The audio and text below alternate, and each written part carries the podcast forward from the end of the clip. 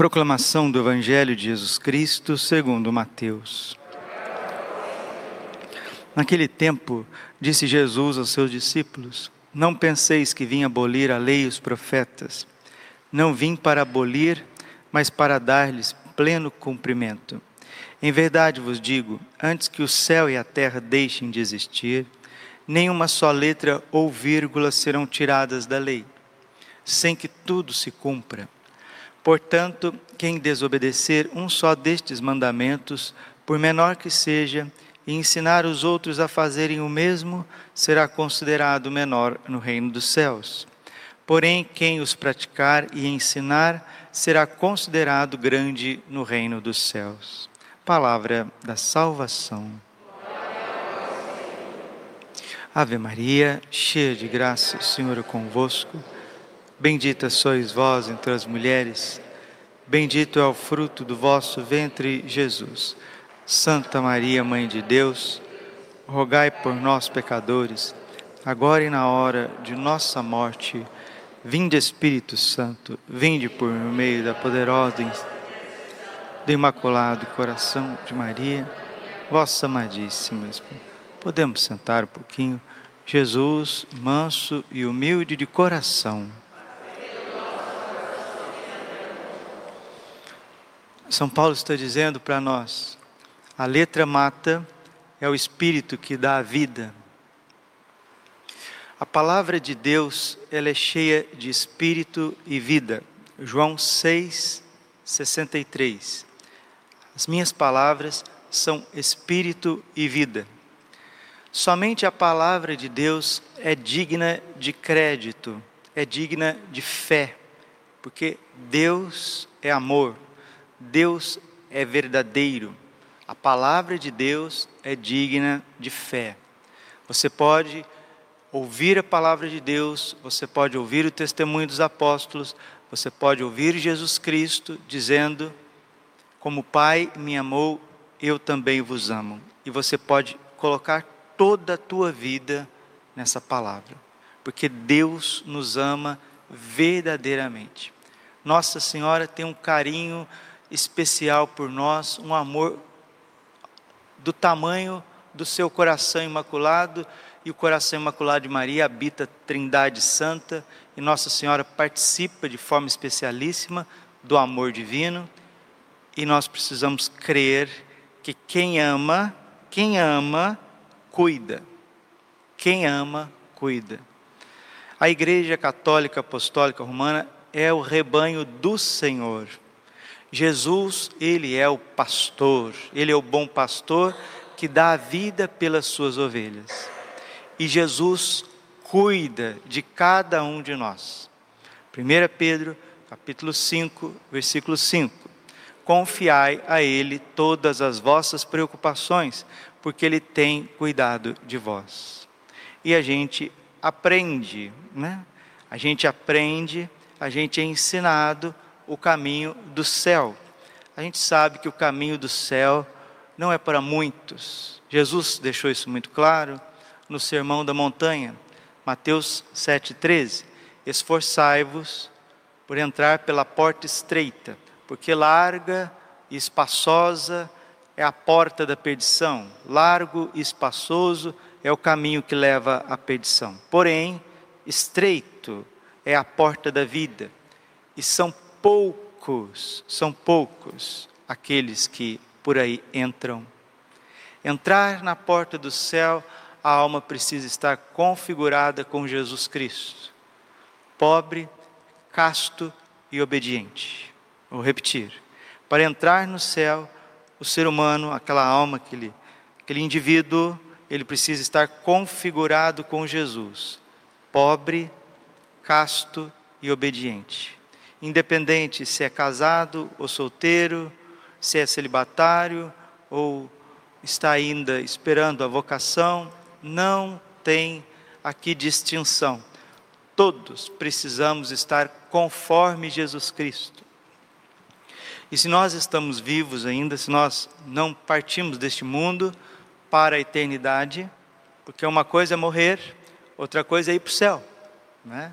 A maioria esmagadora das pessoas que morrem vão para ou para o purgatório ou para o inferno.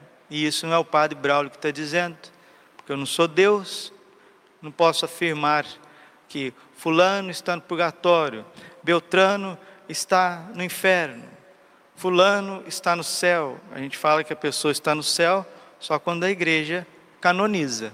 Né? Quando a igreja faz uma beatificação antes da canonização, você pode ter certeza que está lá no céu. Ah, mas morreu Fulano, era de uma santidade muito grande, exalava a santidade, deixou o amor em palavras, em obras, em exemplo. Aí pode-se dizer que a pessoa está num bom descanso, né? Mas São Beda, o venerável, doutor da igreja, que vivia no mosteiro, quando ele pressentiu que ele estava chegando perto da morte, ele chamou os padres do mosteiro, ele tinha um baúzinho lá com algumas coisas, né? lenço, incenso, alguma coisinha ali, condimento, e ele disse, ele distribuiu aquilo que ele pertencia, que pertencia a ele para os padres do mosteiro, e disse: rezem muitas missas por mim, porque eu sinto que está na hora da minha partida, está na hora da minha morte. Os santos desejavam ardentemente santas missas por eles depois da morte deles. O diretor espiritual de Santa Margarida Maria, São Cláudio Lacombanieri, nós vamos celebrar o coração de Jesus na próxima sexta-feira, solenidade. São Cláudio, diretor espiritual de Santa Margarida Maria, jesuíta. Santa Margarida teve uma aparição do Sagrado Coração de Jesus, dizendo que era para rezar por São Cláudio, seu diretor, que ele ainda estava no purgatório, santo canonizado pela igreja. E Santa Margarida ofereceu seus sacrifícios, ofereceu orações e ele rapidamente recebeu um sufrágio. Então, uma coisa, meus irmãos, é morrer, outra coisa é ir para o céu. Hebreus capítulo 12, versículo 14. Buscai a paz com todos, com todos, ao mesmo tempo a santidade, sem a qual ninguém pode ver o Senhor. Falei para vocês, faz tempo que eu venho falando, reitero, não é porque a gente é padre, não é porque a gente celebra missa todo dia, não é porque a gente comunga todo dia, que reza um monte de devoção, que a nossa alma está purificada, purificada. O Papa Inocêncio III, depois que morreu, apareceu para Santa Lutgarda, na cela dela. Deus permite essas aparições das almas do purgatório, de quando em quando, quando acontecia também na vida de Santa Teresa d'Ávila, por um mover, por um querer especial de Deus.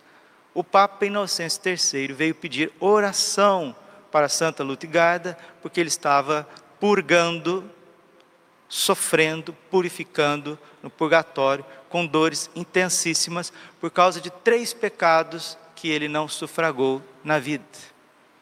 E quando a gente vai ouvir o relato dos santos místicos, Santa Catarina de Gênova, aquela que passou um ano da vida dela aqui, um ano em vida, durante um ano ela viveu, não morreu, estava viva, ela fez a experiência do purgatório durante um ano e escreveu um tratado.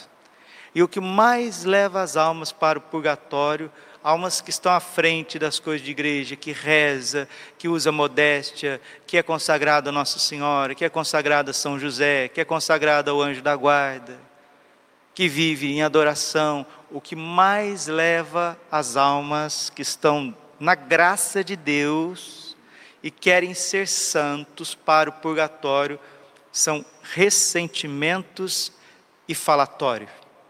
Falatório e ressentimentos. Estou dizendo das almas mais evoluídas, aquelas que estão na missa todo dia, que estão nos conventos, padres que celebram na graça de Deus todos os dias, que reza a liturgia das horas, que se entregam em missão, numa vida total.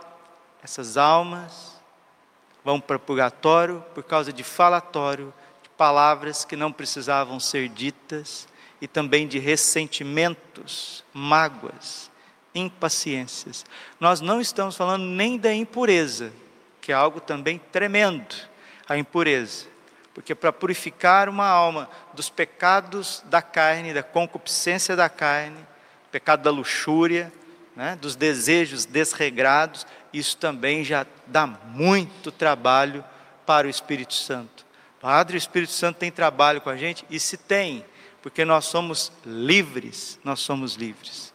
Jesus está dizendo hoje no Evangelho que nada é para ser tirado dos mandamentos, é para ser vivido à risca, né? Que o vosso sim seja sim, que o vosso não seja não. O que passa disso não vem de Deus, mas vem do maligno. Vamos colocar em prática aquilo que nós estamos aprendendo. Felizes aqueles que ouvem a palavra de Deus e colocam em prática. Nós vivemos tempos muito difíceis, muito difíceis. A fidelidade a Deus, aos mandamentos, a fidelidade à doutrina dos apóstolos. Hoje celebramos São José de Anchieta, apóstolo do Brasil. Fidelíssimo da Companhia de Jesus, jesuíta. Fidelíssimo à doutrina dos apóstolos. Um homem católico, de trás para frente, frente para trás, do lado, de cima, um apóstolo, um homem totalmente entregue. Se nós temos um Brasil hoje também católico, que está perdendo a sua expressão de catolicidade cada dia, por causa das seitas, por causa das falsas igrejas, falsos pastores, por causa dos cultos idolátricos ao demônio, com é, ideologias porque isso não é teologia, isso é uma ideologia. Teologia que mostra Deus de forma reta, ideologia, heresia, é o que inverte a teologia. Então, essa inversão de doutrinas da reencarnação que pululam pelo Brasil, né? invertendo o Evangelho, invertendo as Sagradas Escrituras, e se não negam a encarnação, se não negam a ressurreição, deturpam os mistérios da igreja, que são os sacramentos, principalmente o sacerdócio, a Eucaristia e a confissão. Isso no nosso Brasil. O Brasil precisa de homens e mulheres que adoram o Santíssimo, que estudam, que evangelizam, evangelizam no tete a tete, no, no, no, de frente a frente ali, aquilo que nós dizemos, né? Aquela, aquela evangelização pessoal, onde a onde a pessoa ali gasta tempo com o outro pessoalmente. O Brasil precisa de evangelizadores, o Brasil precisa de apóstolos. São João Paulo II disse certa vez: o Brasil precisa de santos. Mas se cada um de nós, católico, brasileiro, está preocupado com seus interesses, com o seu bem-estar, e a própria igreja é um lugar para que eu fique bem, para que os meus interesses se realizam, você está até muito bem pessoalmente, mas ao teu redor você está morando num lixão. O que, que adianta você ter um palácio num lixão? Você já viu um lixão? É um lixão aqueles lugares onde que coloca o lixo da cidade inteira, né? Então, o que, que adianta você fazer uma, cidade, uma casa bonita, linda, você preocupa só com você, e a hora do lado ali está cheio de urubus, de porcos, de ratos. O país que não é evangelizado, ele vai caindo em decomposição moral, decomposição doutrinária. O Brasil precisa de apóstolos. E a vocação do Brasil é ser um celeiro de graças para o mundo.